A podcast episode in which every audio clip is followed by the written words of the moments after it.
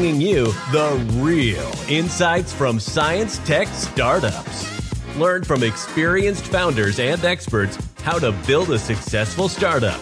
You are listening to the Working with Startups from Science podcast with your host, Bartosz Kaidas.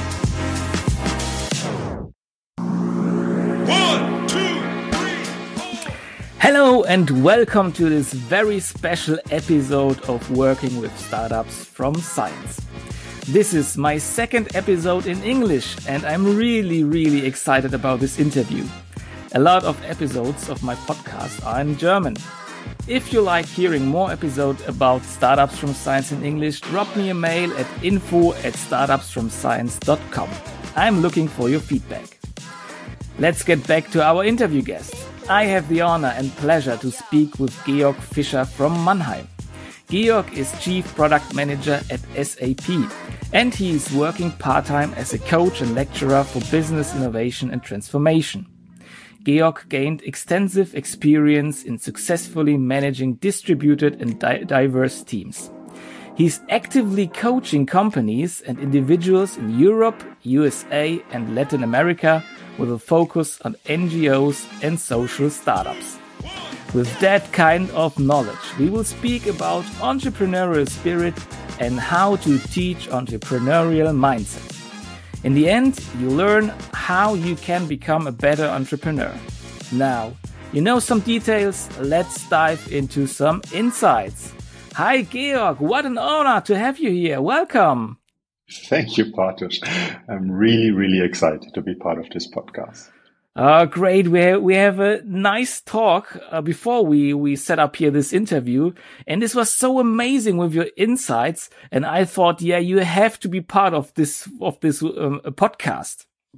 So yeah, before from my, from my side. Yeah. Yeah.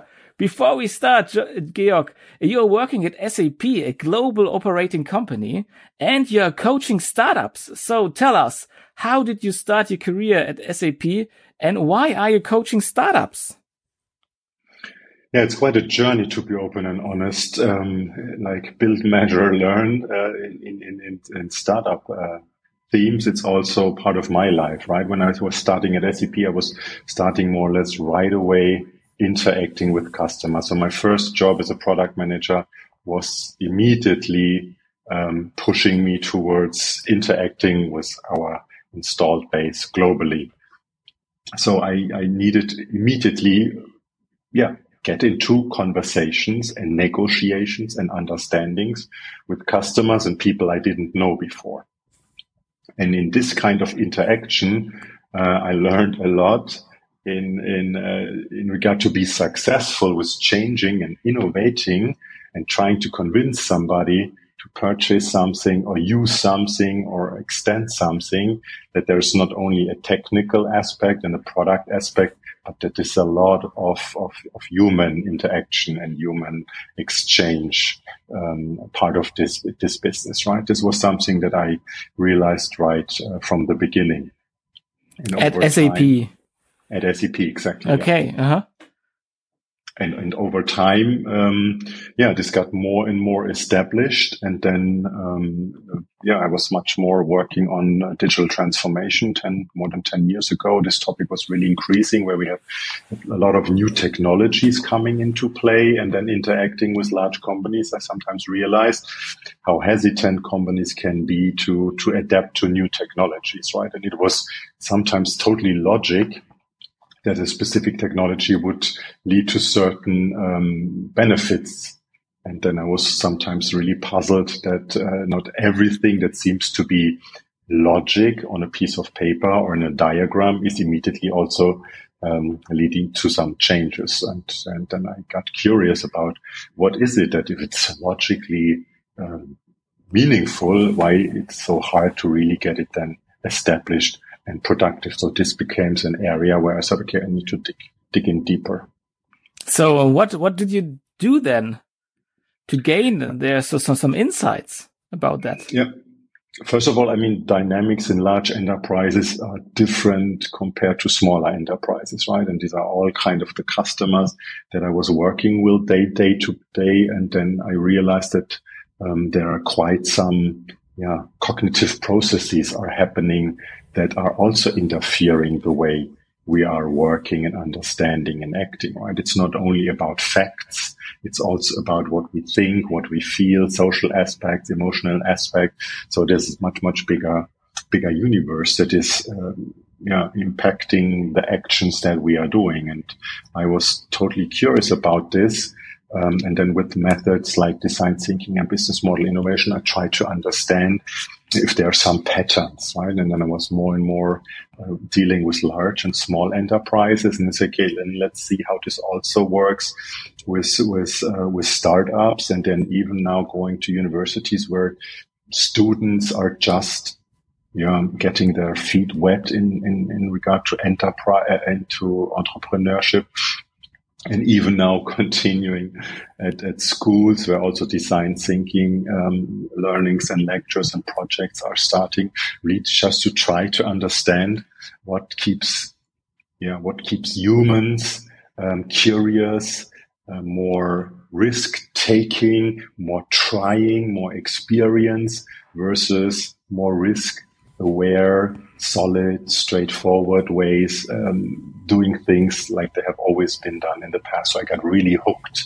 uh, by this topic and and, and uh, yeah, tried to learn a lot about this.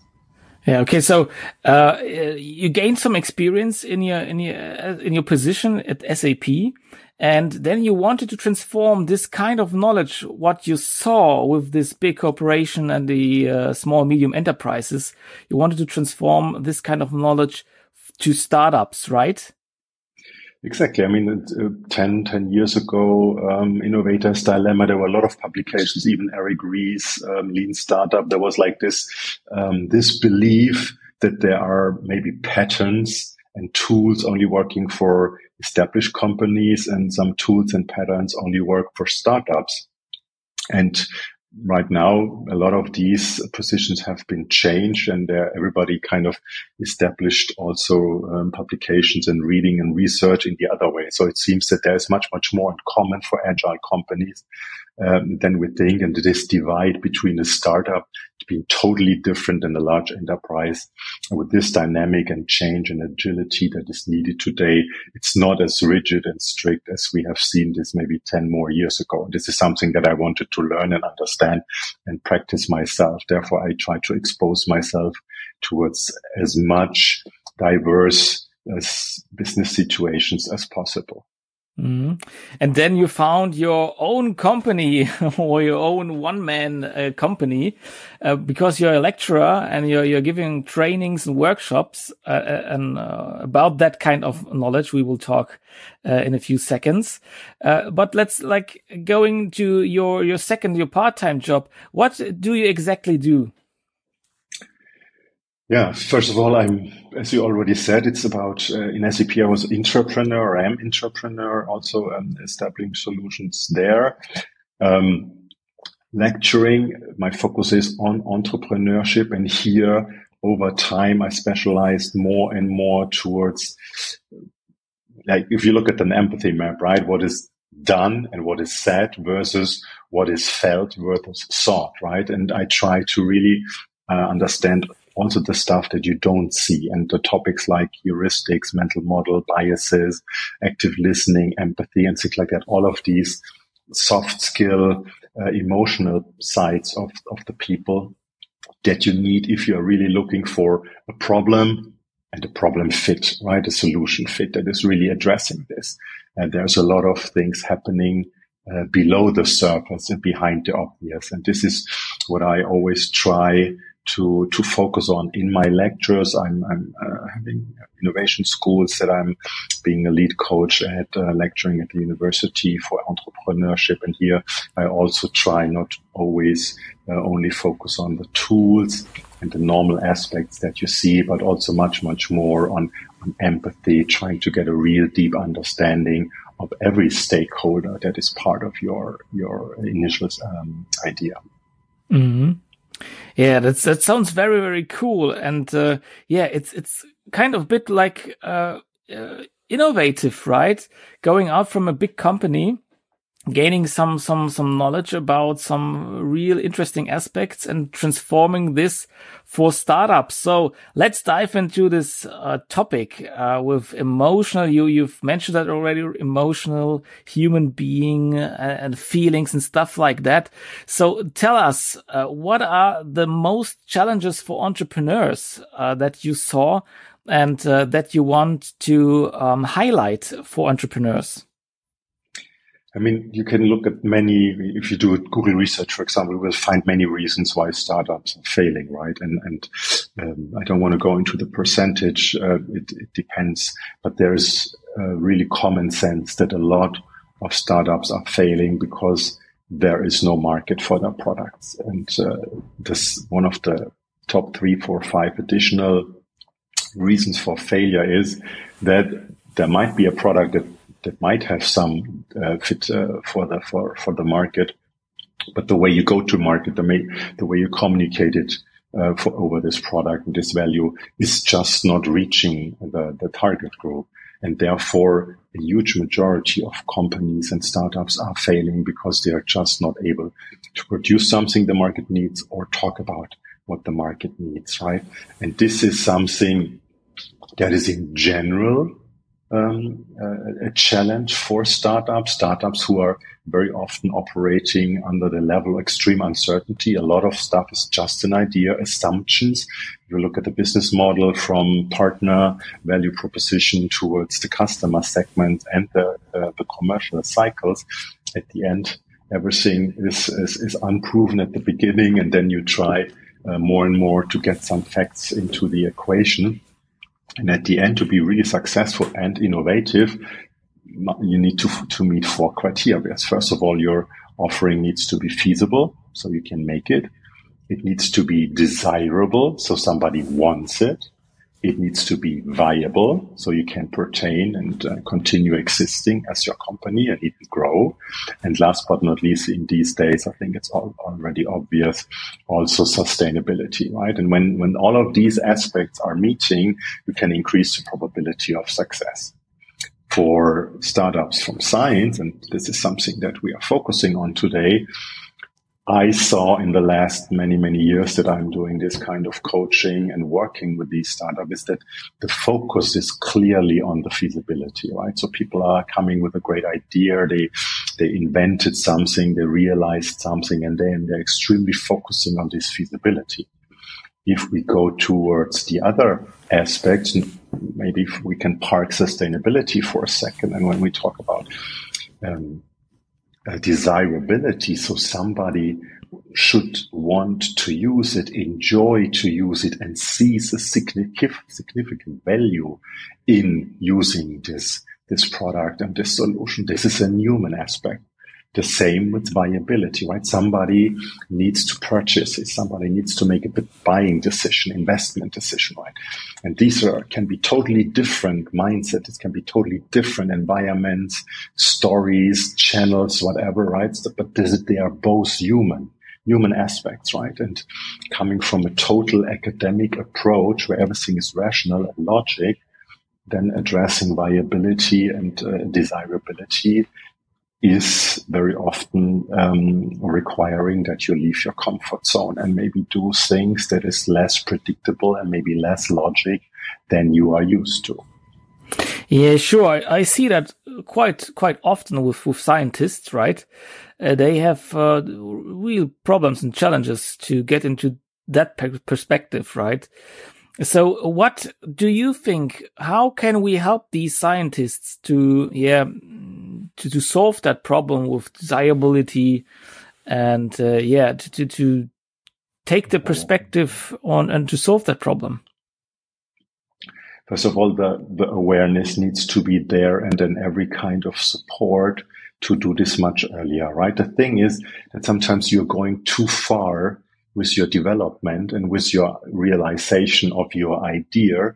And if you would have talked to somebody there would be um, yeah, pivots or adjustments being possible to be done. The thing is that, and this is also shown in, in, in early prototyping, for example, if you share a prototype at a very early stage compared to when you share it at a very, very late stage is that you get totally different feedback. So if you have a sketch just on a piece of paper, listen, I'm thinking about this and that, and then you do some drawings on a piece of paper, then you get extremely um, basic feedback also, right? Whether this idea at all makes sense or whether there's some totally dramatical architectural changes required or design changes required. If you already have a totally fixed prototype that you share with the UI and screens and everything done and ready, you get totally different kind of feedback people wants to be polite. Nobody, a very limited number of people would then tell you, okay, this idea doesn't work at all for me, right? This is totally irrelevant and nonsense, right? People would say, oh yeah, I like it in general. Maybe the color should be a different. There should be a different logo, uh, some text and things like that, right? So therefore it's really essential that you try to involve people customers who are paying and users who are using can be patients depending on the industry you're in, right? But there are people with different with different needs and different rationales behind it that you address this early on. Otherwise, it can be extremely expensive and extremely painful um, if you realize this at a very late point in time. Mm-hmm.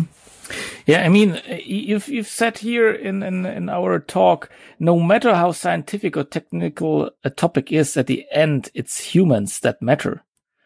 So, yeah, maybe this quite it's it's quite uh, good for us now. But uh, like, how do you mean that? Maybe you can little explain a little bit that topic regarding to that what you said before. Yeah, I would, would like to, to share it with an example, right? Uh, um, I was uh, working with a company, uh, with a startup, and they were trying to produce something for retailers. And uh, what they didn't do is they didn't differentiate in their pitches between the, the person running a supermarket and the persons who are going into a supermarket, mm-hmm. right? So they try to address a specific need and, and think, okay, everything around the supermarket is, is similar. When, when I heard this pitch, of course, I'm not running a supermarket, but I'm going there, right? And what happened is that when this pitch happened, I realized a few of these arguments and the stories and the, and the whole rationale I could follow as a consumer, but some are not. And some I re- even realized, no, this is actually not true, right? So it was the opposite.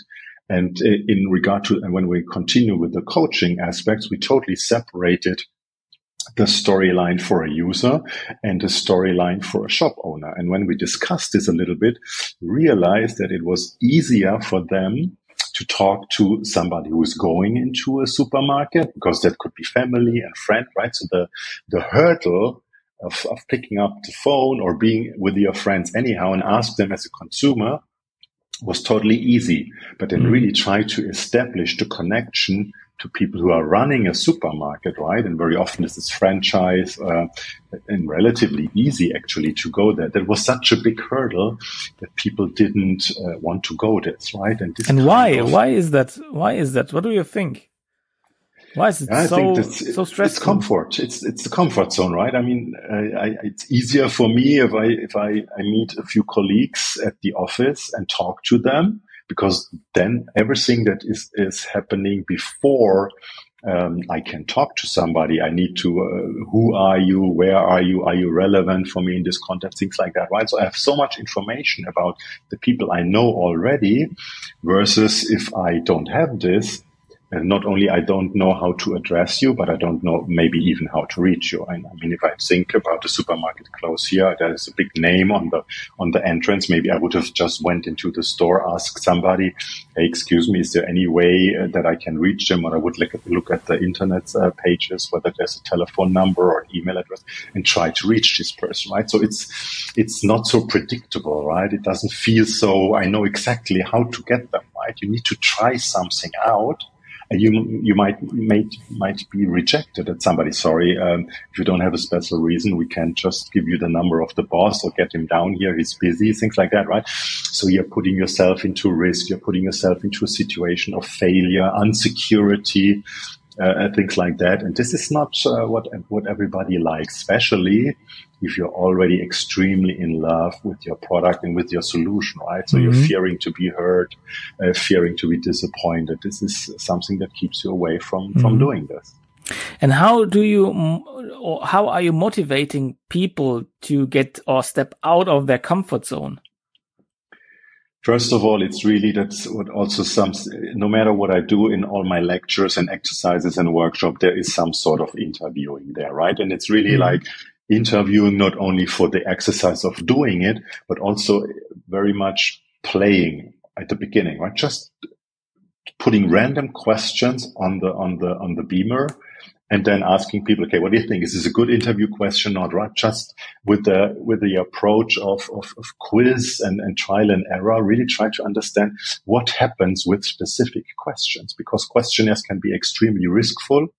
Uh, if you're asking the wrong question, uh, then you maybe create even some pseudo evidence that is then exactly uh, um, uh, supporting going into the wrong direction. Versus if you're opening up, have an open mind and really be, be your most biggest critic at the beginning, right? Um, and, and, really asking, okay, is this really proven now? Is this really a big need? Is there really a market behind this right? What is the value of my idea, right? And I try to really make people doing it once. And if they done it and if they done it in a professional way, like they have a good interview guide, I always uh, emphasize on one is doing the interview and is only focusing on the interview. And then you have somebody who's the observer and note taker and th- that person is just writing down everything they see was there hesitation uh, being nervous and things like that so what you see what you feel everything to capture everything different hints and ideas um, that that um, maybe the one asking the question is not able to do because he's so much into it. And if they done this and then consolidated and synthesized, I'm just doing it right uh, right now. I had a call last week with with a couple of PhD students who are working on a project. And they are just uh, did the interview phase and now try to consolidate all academics, right? And now going behind these facts and the emotions, right? People give you 10 facts, but which were the facts where you really had the people, they, the feeling they got annoyed or they got excited or irritated or things like that? What stuck out, right? Is it just a number counting? Five people said A, seven people said B, or was there something that they really got very emotional or passionate about where you can really see there's an energy behind it, right? Not just, yeah, this and that, where you can really see, oh wow, this was really something where they got totally excited. There must be something behind it. Because if there's no energy, there might be no market and might be mm. no mm-hmm. investment. Yeah, great. Let's let's uh, jump into that point because um, you know uh, I see or saw a lot of scientists who, who are going very analytical in this interview situation, and um, uh, I, I, see that quite often that they struggle with uh, recognizing these kind of things that you mentioned, energy, passion, something like that, or or or interest or something like yeah, something like that.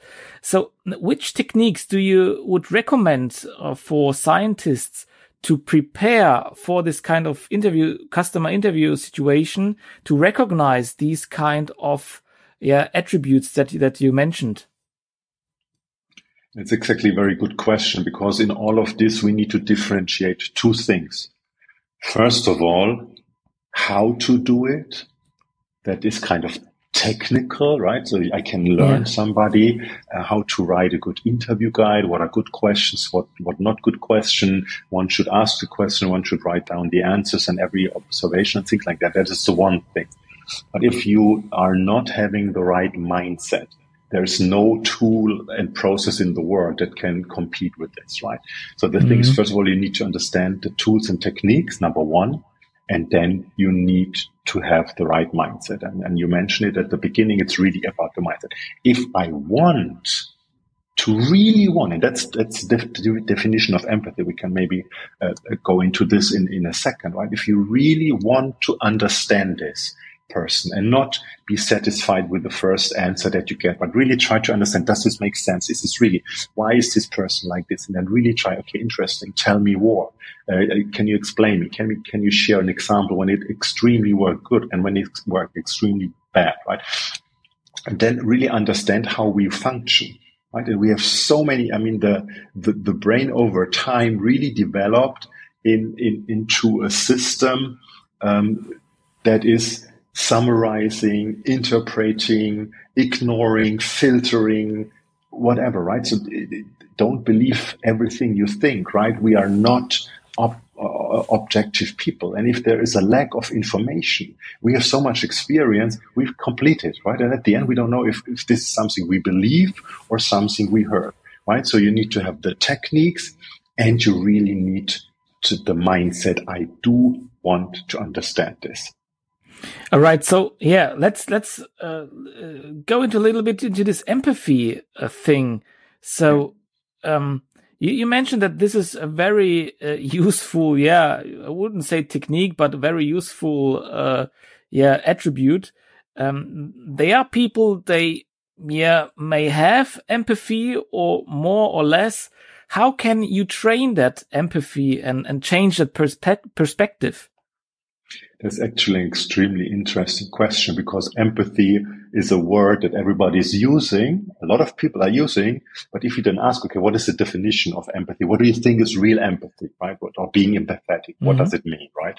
And very often you hear, yeah, be in somebody else's shoes, right? This is, right. in my opinion, yeah. just a second perspective, yeah. right? If you're in somebody else's shoes, then you saw the same a problem or solution out of different shoes. And then I was really trying to understand uh, what, what is a better de- definition of empathy, right? And I, I was browsing and, and, reading a lot of articles and surveys and things like that. And there was one definition I really liked, right? It sounds a little bit esoteric. Um, but I really like it because this is actually uh, what I, I would immediately say, yeah, this is something I could sign. Right? Oh, and now please reveal this, this secret. it, it's a result of long work in the internet, right? And, and the, the thing is, was really like to try to understand a different person in such a way that you not only can see and feel what this person is seeing and feeling in the moment, but can even predict if something is happening, how this person would react, see, and feel in the future, right? It's really like the two personalities are merging into one. And as mm-hmm. this will never be possible, empathy is the constant trying of reaching this state. Right? This is not something, okay, now I'm empathic and I totally understand what Bartosz wants and things like that. It's over. Now it's really something that is continuing. It's a constant trying of see and reflecting and syncing and adjusting yourself and really see, okay, is this is something that works? Wow, this is a great, yeah, a great definition. And I'm feeling like, yeah, if, if you could reach that state, you, you could become a mastermind, right? Because you could predict because yeah, you could yeah, predict then you, then people's can, exactly, actions. and then you can say something will be successful in the market or not, right? This this is the kin thing, right? So yeah. you know, okay, if I go to the market with this product, will it be successful or not? If I can put myself uh, so much into the to the um, feeling and thinking of my my customers that I know they buy it yes or no, right? That would take away all risk. Okay, got it. So, uh, yeah, regarding to that, uh, scientists how they can teach or how they can learn that kind of skill?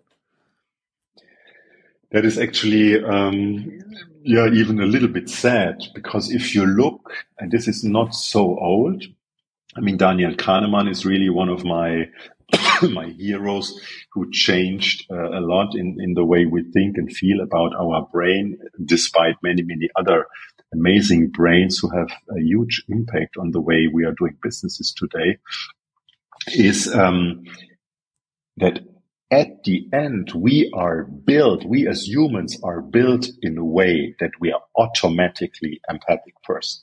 Right. And there's a lot of amazing examples showing this. Maybe I can just share one, yeah, one, um, one, one uh, research I read about is that they were doing with with two people who have a very very strong relational uh, uh, uh, emotional relation, right? Maybe parents and kids, or like married couple, or, or friend couple, or but people who are really, really very, um, very close. And then they did a test and say, okay, listen, one person is coming into an MRI, and then they they get electroshocks, and then they are measuring the the brain activities as well as the electricity on the skin.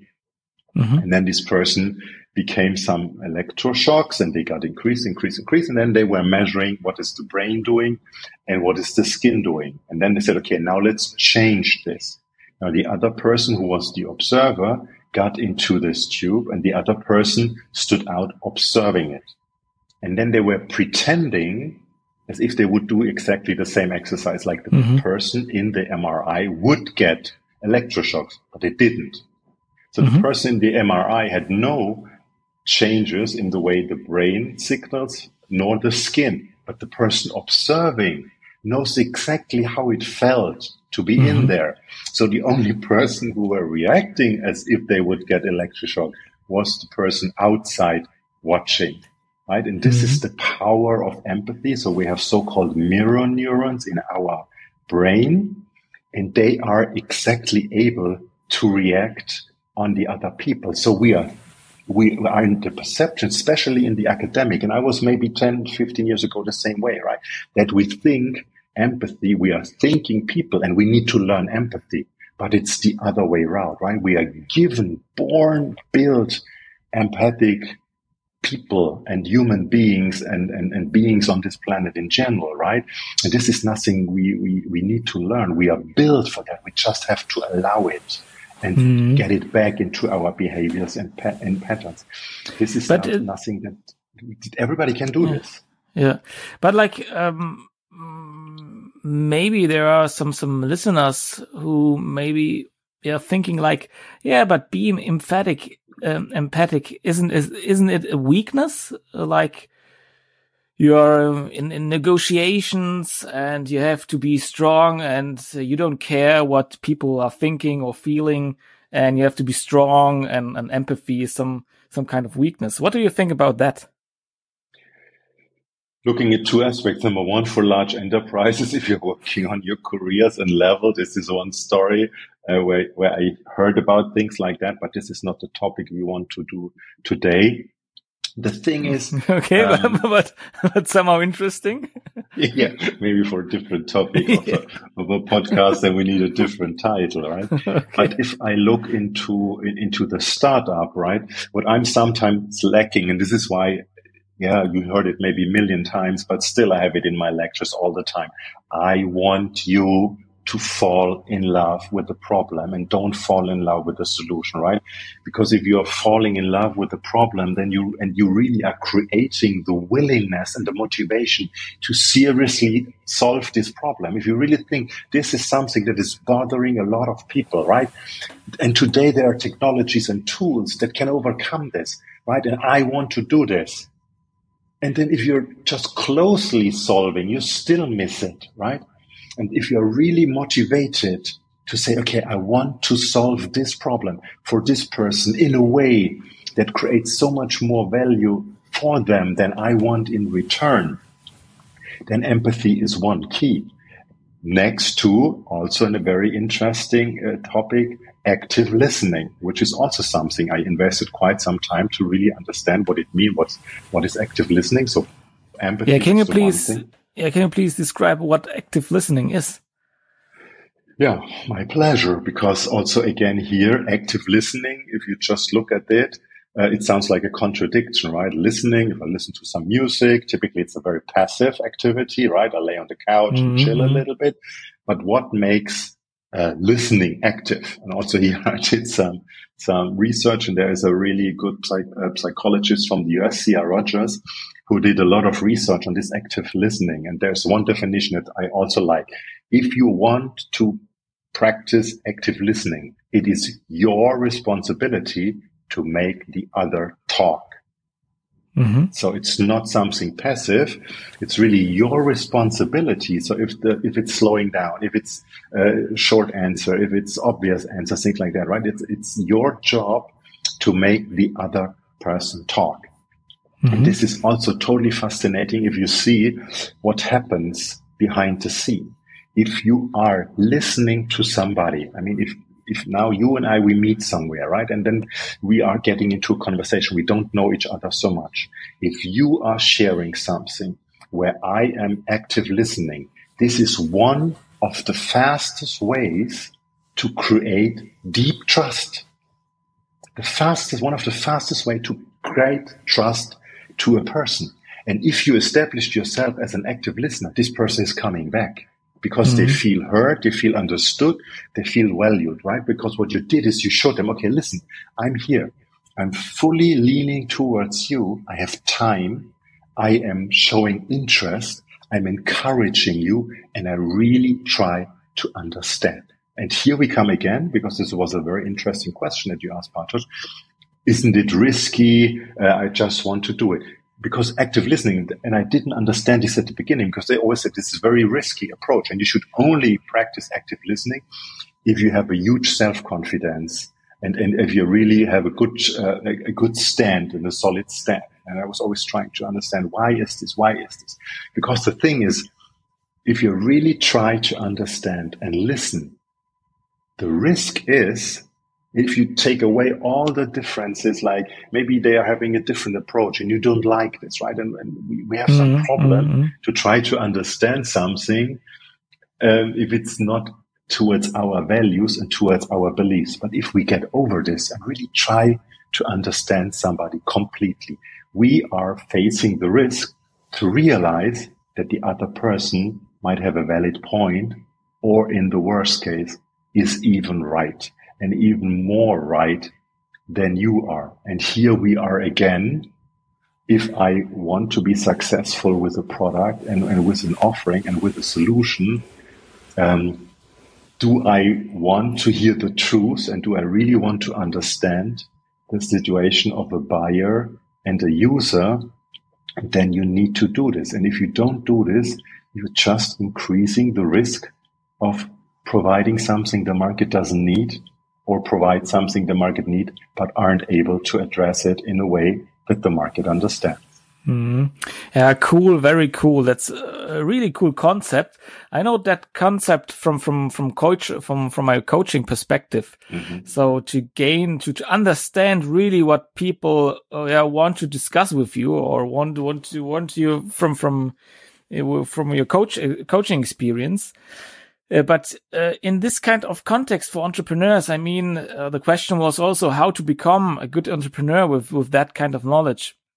So I mean, um, uh, entrepreneurs they struggle with that kind of you know in this in this conversation they always tend to to describe the solution, right? If they talk with with customers, it's like. Uh, do you like this and that, uh, or do you have this and that problem?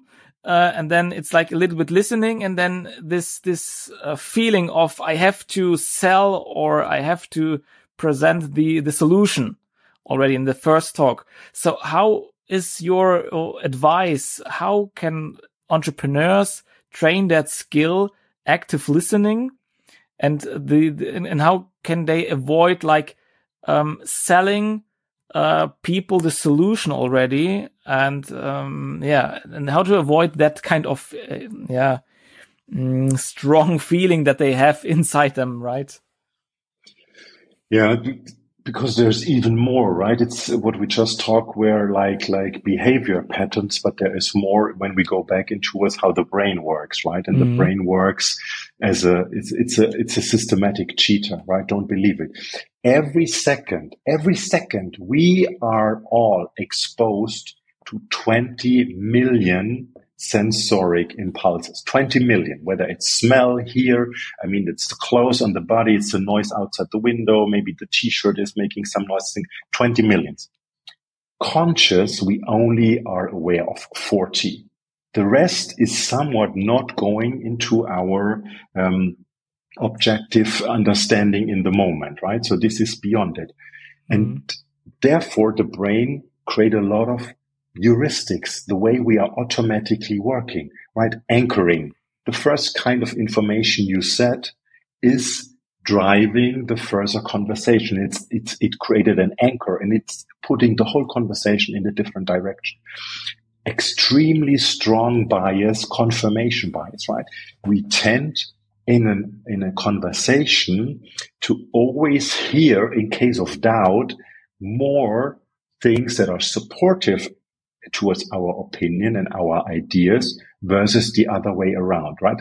And the thing is, maybe this is even the benefit of um, scientific startups if, if you just try to understand it, right? It's not rocket science. It's nothing bad. It's not, and you can learn this and read about this like any other chemical or uh, physiological laws that are out there as well, or mathematical laws. So they are also uh, functions and patterns that are working. And if you know them and you can test them, I did uh, trainings in regard to this um, early prototyping and customer feedback and just did some exercises, right? Where I was trying in an audience of really uh, intellectual trained academics to exactly provoke this, right? I mm-hmm. set an anchor and then I was asking questions. And then depending on the anchor, I would see if people are, I don't know how many people are living in a specific country and then how many tulips are in the world, right? And if you take mm. a hmm. smaller country, in average, people are thinking there are less kind of tulips in the world than the other way around. Or if you name uh, women names and man names, and then just the women names are famous and the men not, but there are much more men names than woman names. But at the end, everybody thinks, yeah, yeah, there were much more woman names because they know them and they are available in their mind. And then you're tricked. And the thing is just to accept that this is a fact. And then you can really um, create a way of interacting with others that is trying. I don't think it will ever be perfect, right? But it tries to be as neutral and as complete as possible by really okay mm. can you explain me step by step there are techniques to overcome these kind of um, mental models and heuristics and things like that right and if you are mm. just try to understand um, that you are working like this and it's totally okay uh, but it's the same like we are taking too much sugar and sweets and stuff like that you need to build in something into your routines, maybe don't have anything at home like sweets, right? Otherwise I'm too weak. And the same is true with this kind of interacting with others that you try to have techniques and step by step and some guidance and to really work it through. And, and maybe just to close this sentence, uh, there was a word when I was reading this Eric Ries um, lean startup and it's in my head because I was reading this word five times. I didn't understand mm. what it means, right? And what it says is as a startup, don't paint the rosiest picture. Now I understand the rosiest picture. Right? Yeah. Don't always um, interpret facts mm. in a way that they are pleasing your ideas, but really always try every time mm. you look at your ideas, every time you look at to uh, customers and users to try to understand, did I understand this correctly? Is this really valid? Uh, things like that. Become more a critical friend of yourself versus just somebody who always says, yeah, yeah, yeah, amazing. You're the best. Mm. All right, uh, Georg, amazing insights that you shared with us. I I think that we need to set up a new or next uh, podcast uh, about that topic and describing that uh, really in detail because it's so fascinating. Because it's an- another yeah point of view right on this kind of um, interviews and the entrepreneurial mindset. So what i want to ask you is um, my one of my my my yeah one of my last questions i have another one but this is uh, regarding to that topic. Um do you see a difference between big companies and startups and we because we have now talked about entrepreneurial mindset but it's like is it easier for bigger companies to reach this product market fit than for entrepreneurs how do you think Wait, it's not an easy question to answer, right? I mean, first of all, if you're an entrepreneur or entrepreneur, you have quite different setups, right? Leveraging mm -hmm. the infrastructure of a large company, of course, gives you a lot of risk um, and if every organization is working towards you, uh, you can get uh, quite some speed and scale. Um, but in the other direction, also there is a lot of of different um, areas and organizational parts that need to be convinced about something that creates um, also some effort and maybe time delay. Mm. I would, it's not a scientific answer, but out of my gut feeling is if you're a smaller uh, corporation, you are much faster and more able uh, um, maybe also to meet a specific window of opportunity to do so and to op- to be open and honest um, if, if you really start, because this is then, what is the idea behind doing, right? And if you just go to the, to a city, like in the city of Mannheim, if you go with open minds to the different shops and businesses and try to understand, right? What do you think is their main motivation, right? To make the life and the business easy for them or enjoyable for them or easy and good for the others, right? And very often I think I always wanted to have this kind of store and I want to have it like this and that and things like that. So very, sometimes I really see people who have the feeling they only created this business for them, right? To be easy to go for them. But if you are really trying to think, okay, I, I, have, I have the drive, I have the motivation, I have the education, I have the skills to really create something that could have a purpose that can have an impact. And then mm-hmm. you really should try to get the maximum out of this in regard to maximize these benefits that you have. You really need to understand, you need to create a good understanding of the market, a good understanding of the player in the market, a good understanding of the people in this market to really try and say, okay, I really want to help them. It's, it's my, it, it's, it's a kick. And this is what drives me, right? For me, this is always a quiz. It's a riddle, mm-hmm. how to best do that for them. And to me, it's not about to create my idea and make my vision reality, but it's really try, am I able to really hit the nail right on the head and provide exactly what they are looking for? This for me make make me addicted to this. Great picture. Yeah, great picture. Thank you very much for that. So coming to our last question or my last question. Um, yeah, to summarize that a little bit up, what are your, uh, um, I don't know, three, five key advices or, or main takeaways, um, that you want to give or share with our listeners? First of all, really, it's like um, empathy and active listening should be two topics that you that you should have a look at, right? What I like about I'm really a design thinker, not because this is something hip or whatever, because it, it's a total logical approach of how to solve a problem, right? First of all, understand what is the problem worst to be solved uh, don't, don't, take every problem immediately. Also try to understand is this a real problem and it is the worst to solve. Nothing is more disappointing than being successful in something that doesn't matter at all, right? This is waste in my understanding, right? Then it's really about creating empathy, understanding, become an expert, right? You learn so much, you experience so much, and that is really amazing. And then you first start going into this solution space, right? And there is a lot of aspects. So my my advice um, to to to startups would really be uh, take this as an exercise. Take this picture from the beginning. Innovation and success lays in the middle of feasibility, desirability, viability, and sustainability. All four areas require a different set of tools and expertise. You can learn that. There is so much coaching and offering at each university, startup center, Mannheim, Heidelberg, Darmstadt, all over the world. There is so much support of people who join the way for a specific period of time. Get the knowledge that you don't know, um, accept the existence of these different aspects and see this as a huge opportunity for everybody to grow. Don't be afraid um, it needs to be done. It makes you grow. It's outside your comfort zone, but success is not inside your comfort zone and success is not in your box, right? You need to think outside the box. You need to go outside the comfort zone. And this is also outside logic and mathematics. It's also in humans and in emotions and in social status. All of this together creates the big picture and then provides a real good solution that is solving the problem that you are aiming for and helping people at the end. Oh, Georg, thank you very, very much.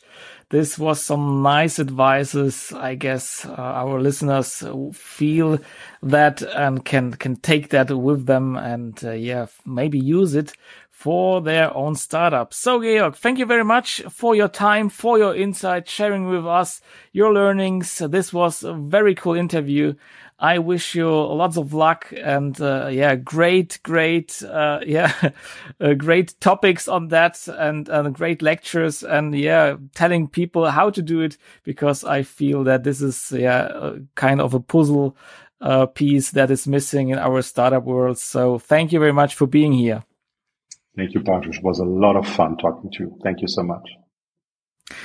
Yeah, so this was the episode with uh, Georg Fischer. This was a really nice talk. Don't forget to subscribe and yeah, just click on the hit on the subscribe button and never miss an episode. Thank you very much.